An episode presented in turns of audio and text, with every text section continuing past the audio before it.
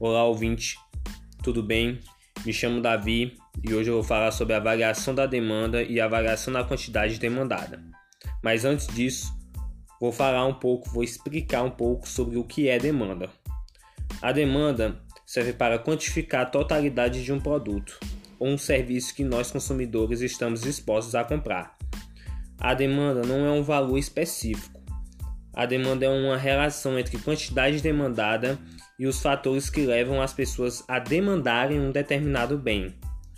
Do bem em questão, ou seja, quanto menor for o preço de um determinado produto, maior a quantidade demandada. Na economia, tem dois termos muito importantes, que é a oferta e a demanda.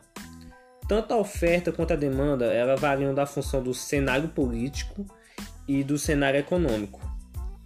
Nesse contexto, é importante saber qual a diferença entre uma variação demandada, uma variação da demanda e uma variação da quantidade demandada.